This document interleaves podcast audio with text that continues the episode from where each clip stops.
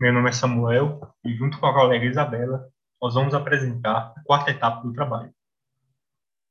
Visto que o Ministério Público, em uma de suas funções, tem como papel de fiscal da lei, este órgão é responsável pela defesa da ordem jurídica, visando fiscalizar para que seja cumprido o que determina a lei, além do fato de intervir onde exista o não cumprimento da mesma.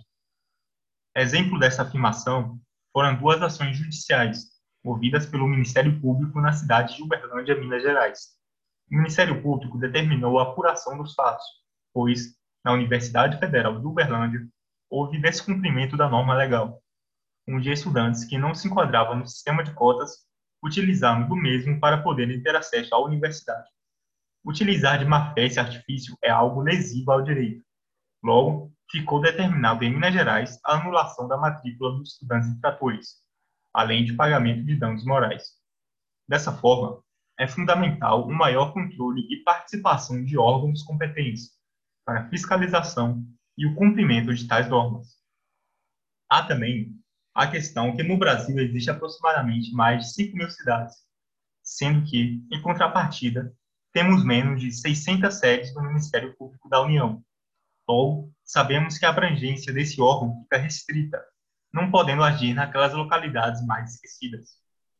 Faz-se necessário um contingente maior de funcionários e mais sedes, para que haja uma totalidade maior de locais servidos pelo Ministério Público. Sendo assim, muitas dessas cidades pequenas e que são passadas despercebidas pelos guardiões da lei serão obrigadas a se adequar conforme as leis vigentes, pois não é incomum vermos concursos municipais que sequer cumprem a regra de cotas Afinal, não há quem fiscalize, não há onde denunciar. A população não conhece de seus direitos, de como pode recorrer dos mesmos. Havendo uma abrangência maior do Ministério Público, cada vez mais teremos certeza de que se faz cumprido o que a lei determina. No educacional, o país permanece sem uma política de Estado coordenada, ampla e eficiente.